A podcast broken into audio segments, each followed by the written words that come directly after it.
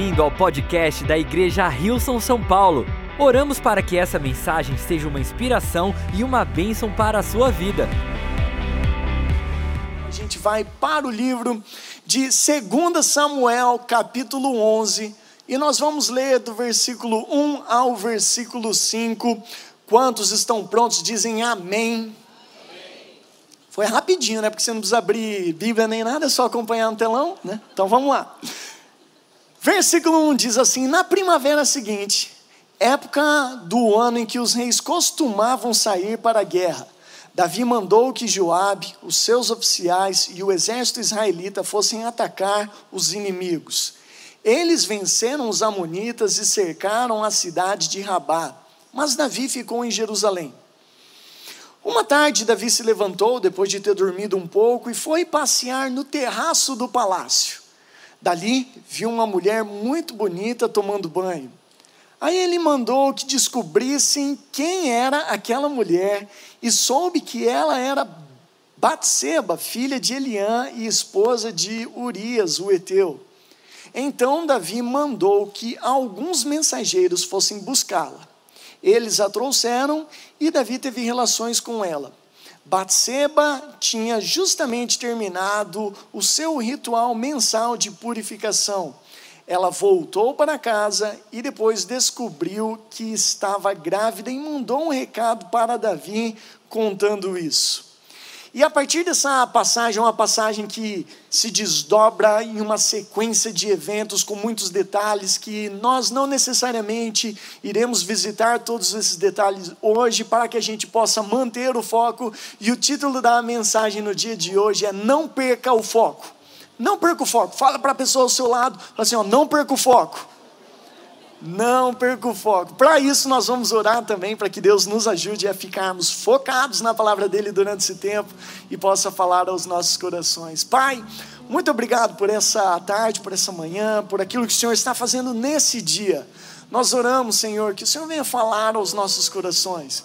Que durante esse tempo que a tua palavra está sendo ministrada, que o nosso coração possa absorver todos os detalhes, cada momentinho, sem, sem se distrair de nada, mas receber tudo aquilo que o Senhor tem para nós para que a gente possa caminhar naquilo que o Senhor preparou, Pai. Nós te agradecemos por esse tempo e essa é a nossa oração em nome de Jesus. Amém, amém, amém.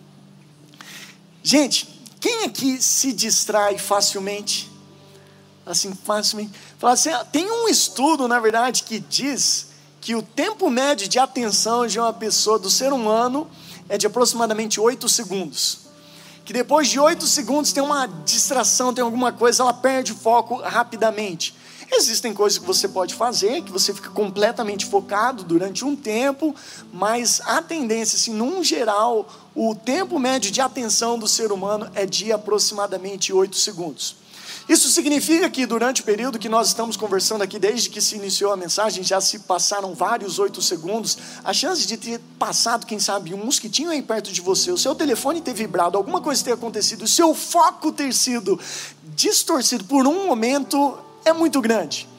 Mas, se você decidir ficar focado por mais tempo, eu creio que vai ajudar. Mas o interessante é que hoje o tempo médio de atenção do ser humano seria aproximadamente 8 segundos. Há 12 anos atrás, eram 12 segundos. Muito melhor, né? Uau, 12 segundos de atenção. Assim, a gente deu uma piorada nos últimos 12 anos, 4 segundos. Mas se você for pensar o que aconteceu nos últimos 12 anos, também o avanço na tecnologia e a avalanche de informações que a gente tem disponível para nós no dia de hoje é enorme. Notificações o tempo inteiro, a gente quer uma notificação para tudo. A gente está quase viciado nesse processo, mas sem perceber, isso daí nos distrai muito no dia a dia.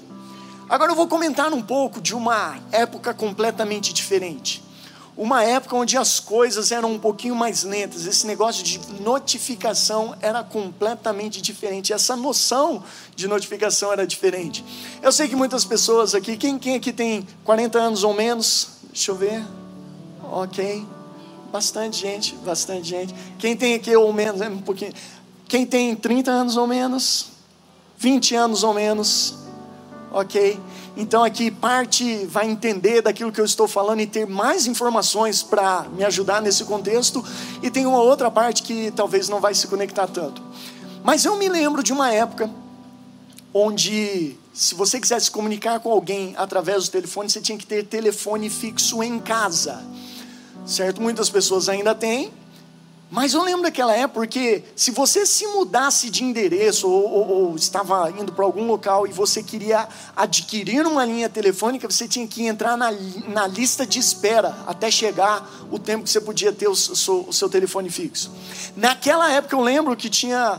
Eu, eu, eu era muito jovem, muito, quase criança, né, fazia muito tempo. Eu lembro que o, um tio meu que tinha mudado de endereço, ele entrou na fila e ficou três meses esperando para conseguir ter um telefone fixo.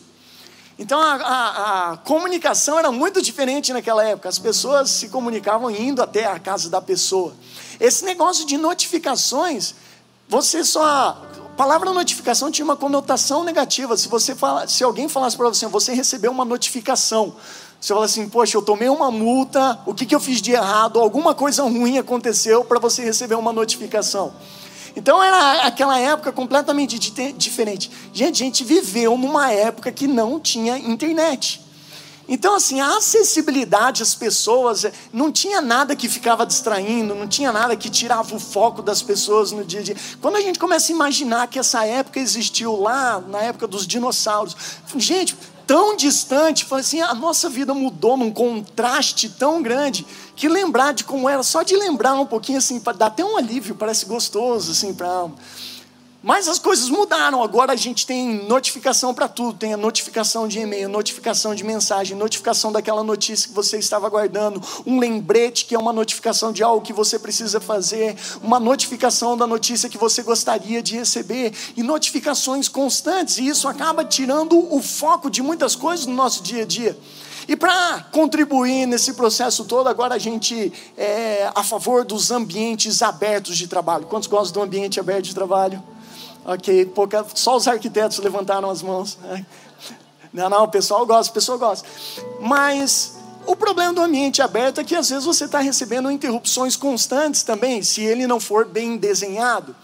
E a gente precisa tomar cuidado, porque essas coisas devagarzinho vão nos distraindo, vão tirando o foco das coisas que a gente precisa fazer, e algumas dessas ações e essas distrações podem causar grandes danos para nós. As consequências podem ser muito catastróficas. Estava conversando com a minha esposa, ela contou para mim a respeito do meu cunhado que mora fora. Ele é um chefe de cozinha e ele estava preparando para cozinhar em casa. Ele só cozinha no trabalho, mas cozinha em casa também. Então chegou o momento de cozinhar. Ele colocou bastante azeite na panela lá, ligou o fogo, deixou lá e falou: na hora que o azeite estiver bem quente para o prato que eu preciso fazer, eu vou iniciar esse processo. Ele fez isso, o telefone tocou, ele vai atender o telefone, começa a conversar com os amigos. E os amigos chamam ele para jantar. Falam, vamos sair, vamos, vamos junto.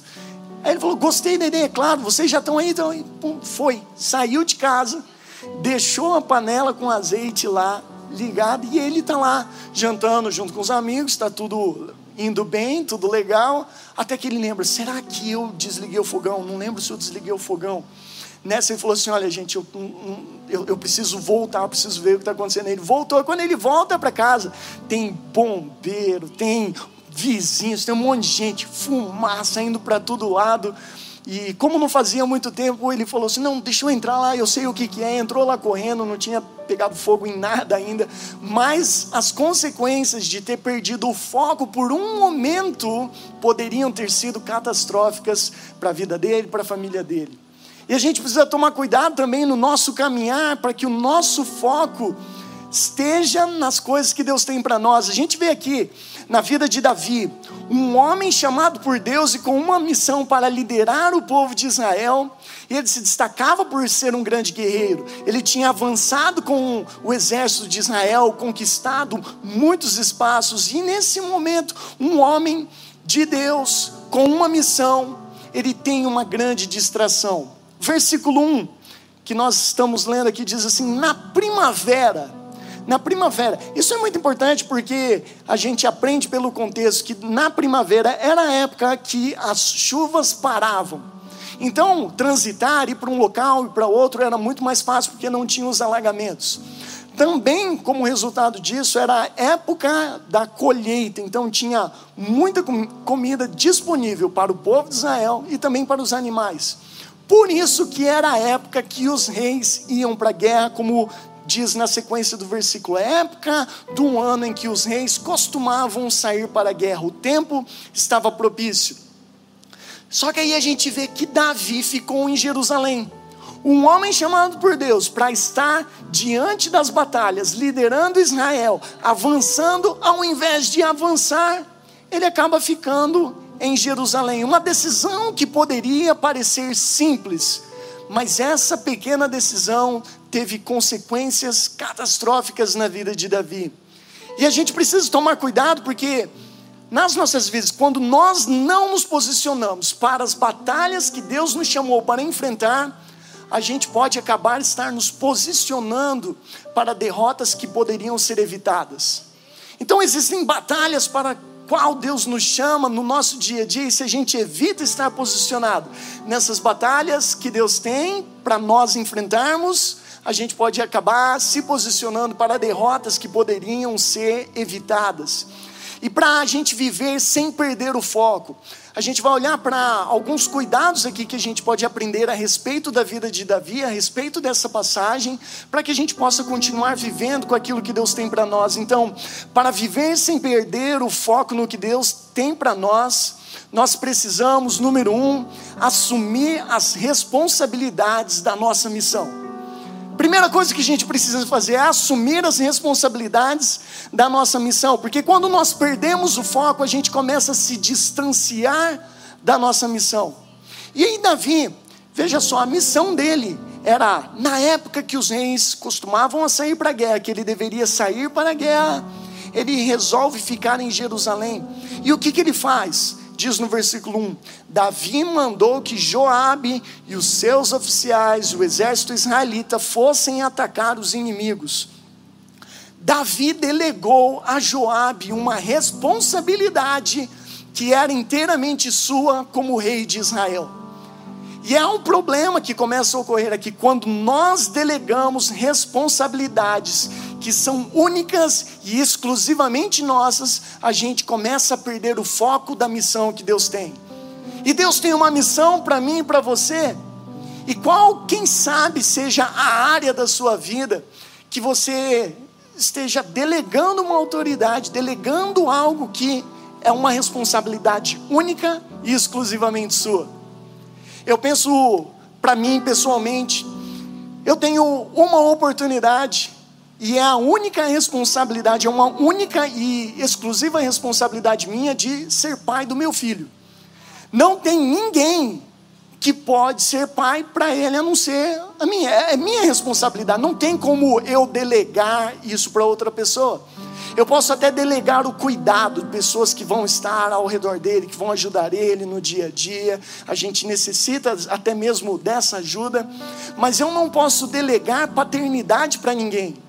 Então, quando eu penso da responsabilidade minha dentro da minha família, com o meu filho, eu preciso carregar essa responsabilidade, eu preciso pensar dos momentos que eu tenho com ele, das interações, de como eu estarei presente no dia a dia, ser intencional, de ele poder olhar para um pai que está fazendo parte da caminhada dele. Não tem como eu delegar essa responsabilidade, isso é uma responsabilidade minha. Se eu delego essa responsabilidade, eu começo a perder o foco e eu deixo de ser a pessoa que Deus me chamou para ser. Eu também não posso delegar a responsabilidade de ser marido para minha esposa eu, a responsabilidade de ser marido, de, de estar ao lado, de estar cuidando, de dizer sim, de ajudar no dia a dia, é uma responsabilidade minha. Não tem como eu delegar essa responsabilidade para outra pessoa, então eu preciso assumir essa responsabilidade que tenho, para que eu possa ser bênção na vida dela e eu possa ser o marido que Deus me chamou para ser. Eu fico pensando de todos os sonhos quando nós começamos quando a gente começou a namorar, que a gente projetava para o futuro das nossas vidas, quando a gente noivou e quando a gente casou e tudo isso maravilhoso. O tempo vai passando, mas eu não posso permitir que a correria do dia a dia, que outras coisas que são responsabilidades que eu carrego também, possam estar acima de uma responsabilidade da que eu sempre disse, disse que é o sim que eu disse para ela, que é para a vida inteira. É uma responsabilidade que eu não posso delegar. E eu preciso pensar como é que eu vou agir a respeito disso. E nas nossas vidas nós temos essas responsabilidades, responsabilidade pelo nosso bem-estar. Pessoas podem ajudar a cuidar de nós, mas eu sou responsável pelas minhas emoções, pelo meu coração, por como eu penso a respeito de alguém. O meu bem-estar é minha responsabilidade. E vamos pensar também a respeito da responsabilidade que nós carregamos espiritualmente. O nosso crescimento espiritual é a nossa responsabilidade.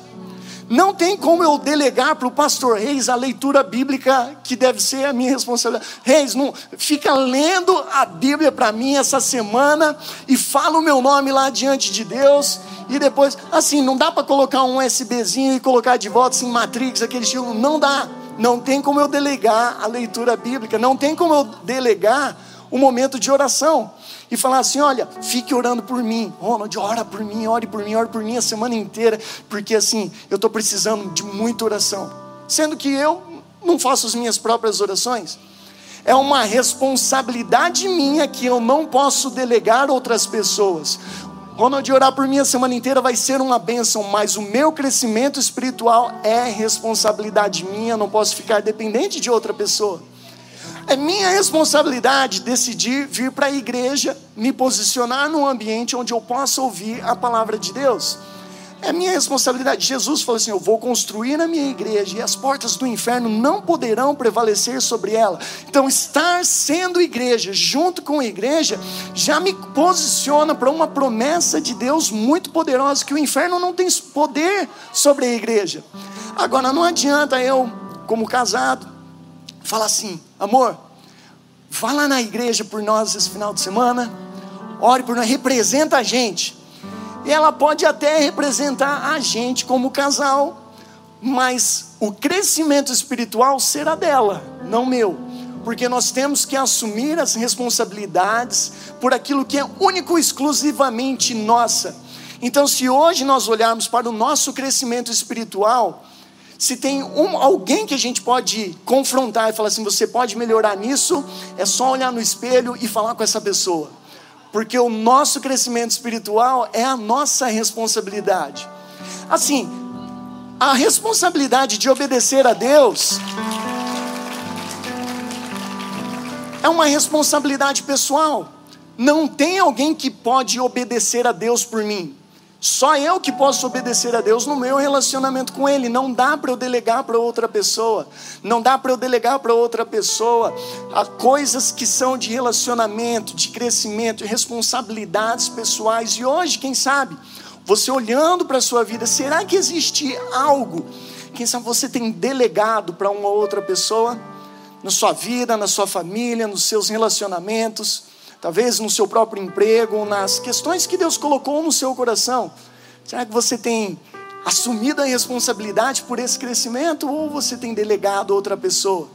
O que a gente precisa ter certeza é que a gente assuma essas responsabilidades para que a gente possa continuar crescendo e vivendo a missão que Deus tem para nós. Assim, fica fácil a gente pensar assim, né? Vou delegar uma responsabilidade igual Davi fez. Eu delego a responsabilidade para Joabe e para o exército, para todo mundo ir lá, sendo que era uma responsabilidade dele. Ele passou para o exército, mas depois ficou lá no palácio pensando assim: eu acho que é melhor eu ficar por aqui no palácio.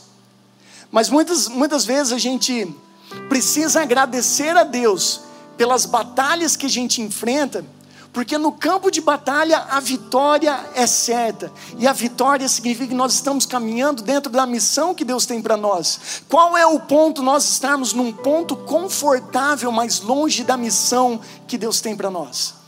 Precisamos estar próximos dessa missão. Ele tem uma missão para mim e para você em diversas áreas da nossa vida e coisas que nós não podemos delegar, mas vale mais a pena a gente se posicionar no campo de batalha do que perder o foco e se posicionar na varanda da derrota, como aconteceu na vida de Davi por um breve momento, um grande guerreiro que renunciou à sua capacidade de guerrear, de avançar e acabou sofrendo as consequências por causa do descanso na varanda. E número um, então, nós precisamos assumir as responsabilidades na nossa missão, mas número dois, nós precisamos nos rodear das pessoas certas e não baixar a guarda. Nos rodearmos das pessoas certas e não baixarmos a guarda. A gente precisa fazer isso porque a gente vê na história de Davi que ele acabou se tornando um alvo fácil para o inimigo, porque quando a gente perde o foco, a gente se torna um alvo fácil para o inimigo. E aí, Davi, ao invés de ir junto com o seu exército para pessoas que compartilhavam de uma mesma missão, ele acabou ficando isolado. Ele ficou no palácio enquanto o exército avançava à frente, e havia mais vulnerabilidade na varanda do palácio do que no campo de batalha de Davi. E a gente precisa tomar esses cuidados na vida. 1 Pedro, capítulo 5, versículo 8 diz: Estejam atentos, tomem cuidado com o seu grande inimigo, o diabo, que anda como um leão rugindo à sua volta à procura de alguém que possa devorar. E para aqueles que são entusiastas de programas de animais, documentários, muitos aqui já, já viram que grandes predadores, quando eles precisam buscar a sua comida. Quando eles estão indo à caça, eles procuram um, um, bando, uma manada, e eles tentam isolar um animal para que ele possa estar mais vulnerável, seja mais fácil de capturar, e assim que o leão busca a sua presa. E diz que o diabo, ele trabalha mais ou menos da mesma forma, ele fica tentando isolar uma pessoa, desconectar ela, para ela, se, ela ficar um alvo um pouco mais fácil para que ele possa atacar a vida dela. E a gente não pode permitir que esse tipo de coisa aconteça.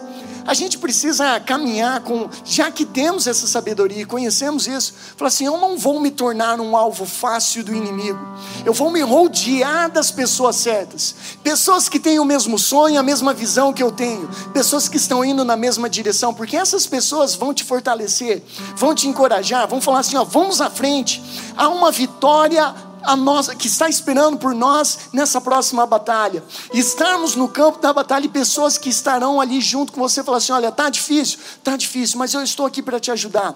Vamos juntos, vamos caminhando e pensar de formas como essas pessoas que nos rodeiam vão ajudar a gente a crescer. E nada melhor do que ter pessoas de fé Pessoas que compartilham de um desejo, de um sonho, que respondem a um Deus que nos ama de todo o nosso coração, para ser pessoas que serão a boca de Deus, que vão, que Deus vai usar nos momentos mais difíceis que nós podemos enfrentar.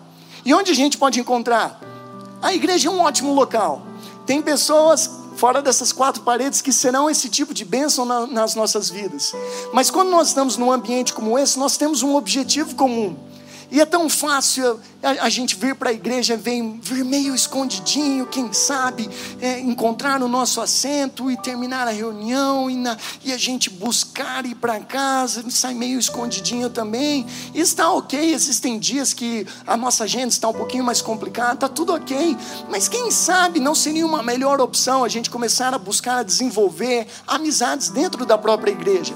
Pessoas que caminharão junto com a gente eu estou falando assim, a gente tem que o que a gente pode fazer na igreja, a gente faz para ajudar para que isso aconteça. Nós temos grupos de conexão, temos os voluntários, nós temos várias formas, vários grupos, tem o night school, tem muitas formas das pessoas se conectarem. Mas eu não quero só me prender aos métodos, às coisas que nós temos, que está disponível para todo mundo. De repente, chegando aquele cinco minutinhos mais cedo, a, a pessoa que você encontra na fila, todos os domingos, está ali na fila, está aguardando para entrar, vai conhecendo, vai conversando com a pessoa. Quem sabe um dia você troca telefone, combina de vir na igreja junto. Quem sabe após uma reunião, combina de, de conversar e almoçar juntos.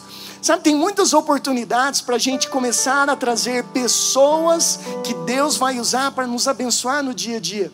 E de repente, com atitudes como essa, a gente deixa de ficar vulnerável no dia a dia, porque agora o inimigo, que ele vai tentar nos derrubar, fala assim: agora essa pessoa está fortalecida. Ah, agora essa pessoa aí tem um, tem um backup, tem mais alguém aí que pode ajudar ela na caminhada. Ficou um pouquinho mais difícil. E quanto mais nós nos relacionarmos com pessoas que têm o mesmo propósito, a mesma visão que a gente, melhor nós estaremos nessa caminhada, mais preparados e protegidos por Deus. E a gente vê também em 1 Coríntios capítulo 10, versículos 12 e 13, que diz assim: Portanto, aquele que pensa que está de pé, é melhor ter cuidado para não cair. As tentações que vocês têm de enfrentar são as mesmas que outros enfrentam, mas Deus cumpre a sua promessa e não deixará que vocês sofram tentações que vocês não têm forças para suportar. Quando uma tentação vier, Deus dará forças a vocês para suportá-la e assim vocês poderão sair dela. Deus dará forças para você suportá-la e, você, e assim vocês poderão sair dela. Eu comecei a pensar assim: para aquele que está de pé, cuidado para que não caia. É uma posição assim, ó, fique atento, fique alerta, para que você não caia em nenhuma cilada. A gente vê que às vezes na nossa caminhada a gente começa a ficar um pouquinho mais confiante, e isso é perigoso eu, eu conheço um pouquinho de artes marciais, não que eu saiba, eu só assisto, estou aqui com jiu-jitsu, faixa preta na minha frente, não, nem brinco. Mas eu, eu conheço assim, de assistir, acho, acho interessante. E às vezes um lutador, quando ele começa a ganhar muita confiança, se ele ganha muita confiança, pensa muito a respeito de si mesmo, ele corre o risco de começar a baixar a sua guarda, e aí é um perigo. A gente já viu isso várias vezes. Lutadores que estão ali, crescem muito na confiança, baixam a guarda, ficam só se esquivando. Pode funcionar uma vez, pode funcionar duas vezes, mas chega uma hora que pode dar ruim. Quando dá ruim é nocaute. E aqui a Bíblia está dizendo assim: ó, cuidado para aquele que está de pé, cuidado para não cair.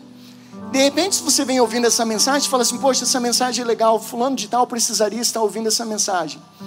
Mas assim, o fulano de tal é assim, é a mentalidade de estou bem, por mim está tudo ok, pessoa que precisa ouvir. Mas na verdade, se a gente tiver uma atitude diferente, falando assim, poxa, isso daí é importante, eu não preciso, eu não posso me esquecer disso, para que eu possa manter o foco. Eu vou manter o foco naquilo que Deus tem para mim, e não tem nada assim, ó, eu estou bem hoje, mas eu vou tomar cuidado para não cair amanhã, porque o diabo pode estar ali tentando, aguardando uma oportunidade, mas ele não vai me ver baixar a guarda em nenhum momento. Por exemplo, se você toma uma decisão, que você vai mudar os seus hábitos alimentares, e você fala assim: até o fim do ano não como mais chocolate. Não como mais chocolate. Ok. Isso significa que se você não quer baixar a guarda, então você não vai se expor ao chocolate, né? Porque vai facilitar você não ter que negociar, olhar para o chocolate e falar assim: é, não sei, até o fim do ano, muito tempo, quem sabe só hoje. Aí se você vai no supermercado para não baixar a guarda, você tem que evitar a gôndola dos chocolates, dos doces. Mas às vezes você está lá no supermercado, passando perto da gôndola e você vê assim, desconto 80%. Aí você começa a negociar. Assim, ó, chocolate, eu, eu não ia comer. Mas 80% de desconto, eu vou sair ganhando nessa 80% de desconto, estou economizando dinheiro. Vou comer o chocolate. E aí depois eu continuo o propósito para o restante. Mas aí o que, que aconteceu? Você, você começou a olhar os 80% de desconto, viu que era uma promoção, e aí deu um pouquinho de vontade e tal, e acabou comprando chocolate e perdeu o propósito de continuar até o fim do ano sem comer chocolate. E como é que faz para a gente não baixar a guarda? Não se exponha aquilo que pode gerar um problema para você. Se você sabe que aquele negócio, um determinado local, um acesso diferente pode te, expor e causar um problema na sua vida, evite aquela coisa. Jamais baixar a guarda. E aí tem uma passagem muito interessante que nos, que nos ensina em 2 Coríntios capítulo 10, do versículo 3 ao versículo 5. Diz assim: Pois embora vivamos como homens, não lutamos segundo os padrões humanos as armas com as quais lutamos não são humanas. Ao contrário, são poderosas em Deus para destruir fortalezas, destruímos argumentos e toda pretensão que se levanta contra o conhecimento de Deus e levamos cativo todo pensamento para torná-lo obediente a Cristo. Levamos a Deus todo pensamento. O que, que significa? Pensamento bom e pensamento ruim. Quando a gente lê essa passagem que fala assim, levamos a Deus todo pensamento cativo a Ele, geralmente a gente pensa que são só os pensamentos ruins. Porque quando se fala de cativeiro, de prender, de levar, de arrastar, parece que vou pegar aquilo que é ruim vou levar até lá, para ficar preso. Sendo que, na verdade, a palavra diz todo pensamento, o pensamento bom e o pensamento ruim. Porque tem pensamentos bons que eles acabam se distorcendo ao longo do tempo e acaba levando a gente para um caminho ruim. Olha só para a vida de Davi. Vamos pensar assim como talvez ele tenha pensado dessa forma. Falou assim: Eu já sou um guerreiro bem-sucedido. Já avançamos em muitas batalhas, conquistamos muitos territórios. E tem muita coisa que, quem sabe, aqui no palácio que eu preciso arrumar, preciso resolver. Então, ao invés de eu ir para a guerra, vou pegar uma pessoa extremamente capaz aqui nesse exército, que é Joabe, um grande guerreiro. Joabe e também o exército todo vão mandar eles à frente porque eles são bons. Pensa assim, é um pensamento ruim? Não, é um pensamento bom. Vou enviá-los. Tanto é que eles vão e eles conseguem a vitória. Tá ótimo, pensamento tá ok. Então não vou, vou ficar. Pensamento bom. Vou descansar um pouquinho à tarde porque tenho trabalhado duro, tenho carregado esse povo durante tanto tempo, vou descansar um pouquinho. Então o rei vai descansar. Depois que ele se levanta, ele fala assim: Acho que vou dar uma olhadinha, observar o povo. Como é que é na época de guerra? Como é que fica o território? Como é que fica todo mundo? Aí ele vai lá. É um pensamento ruim? Não. Vou na varanda no meu palácio observar o povo. Aí vai lá observar o povo, tá tudo ok. Ele observa o povo. Ah, tem uma mulher ali. Aí continua observando o povo. Aí tem um, aquela mulher, tem uma mulher, bonita mulher, né?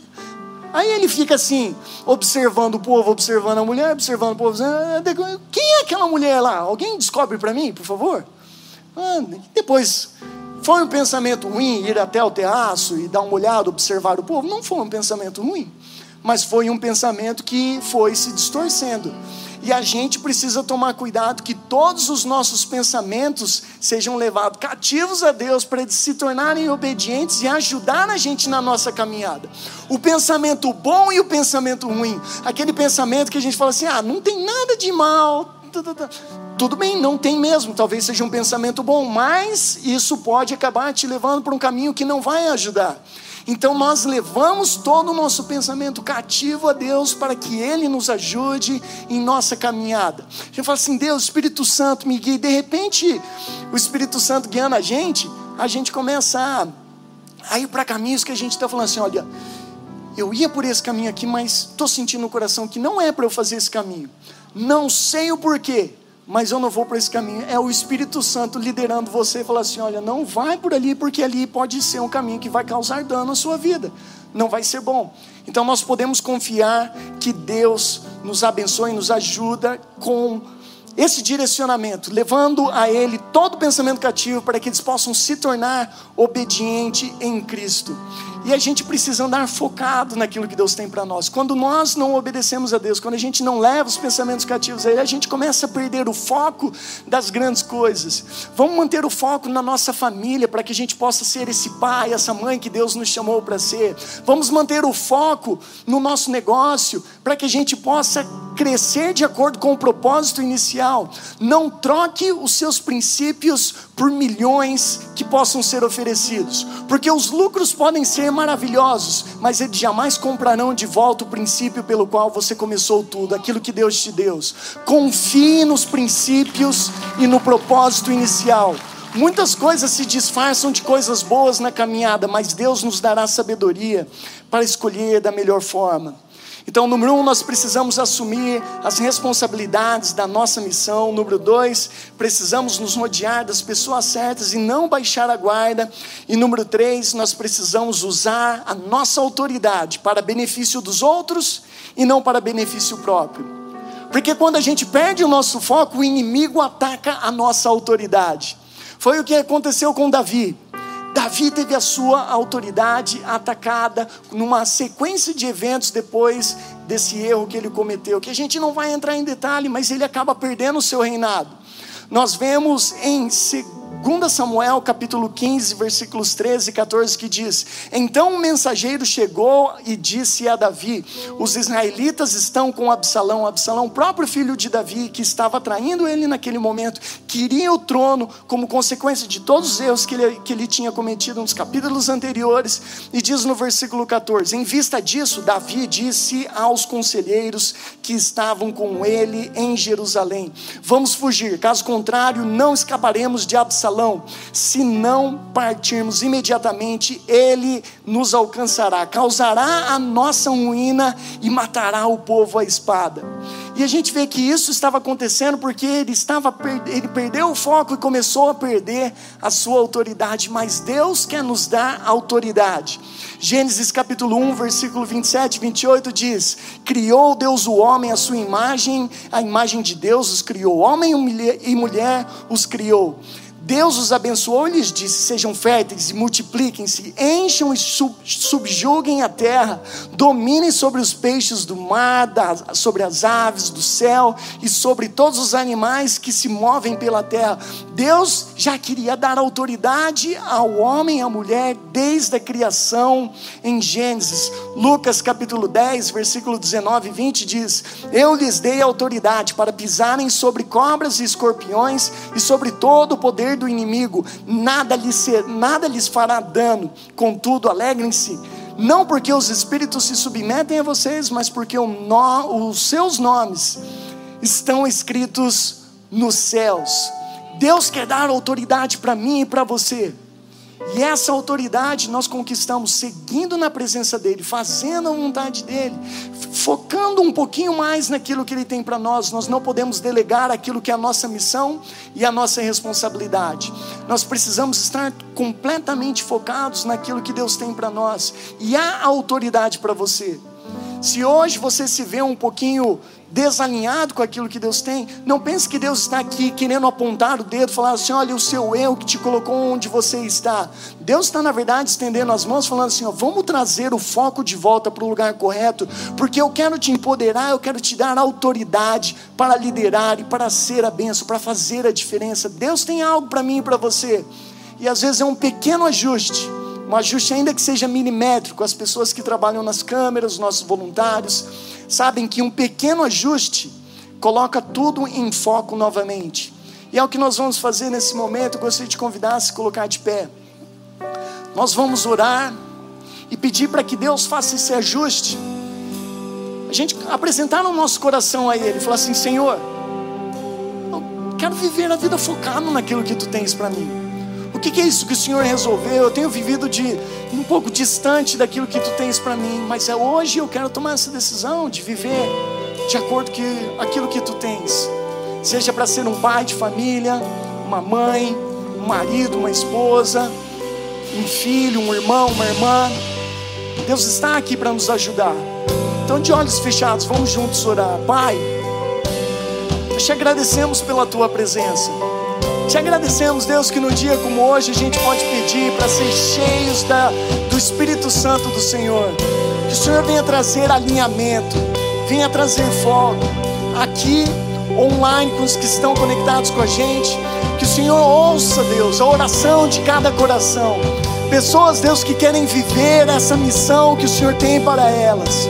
Pessoas, Deus, que querem ajustar o foco e crer que o Senhor trará renovo, trará força, trará da tua presença. Espírito Santo do Senhor, vem sobre nossas vidas. Vem nos empoderar para tomar as decisões corretas. Vem nos ajudar para caminhar contigo. Nós necessitamos da tua presença e da tua graça. Senhor, estende do teu amor, estende do teu perdão e aviva, Pai, em cada coração o desejo de viver para ti, o desejo de viver bem, viver transformados, que é somente na tua presença, Deus, que nós seremos transformados. É somente, Deus, com o agir e o derramado do Espírito Santo, Senhor, que nós poderemos viver focados naquilo que tu tens para nós. Então nós oramos, Espírito Santo, vem, vem e enche cada vida, vem enche cada coração. Que a tua vontade seja feita em nós, Pai, em nome de Jesus. Obrigado por ouvir o podcast da Igreja Rilson São Paulo. Esperamos que você tenha sido desafiado e inspirado. Se gostaria de visitar nossas reuniões aos domingos, você pode encontrar mais informações no site rilson.com/são paulo.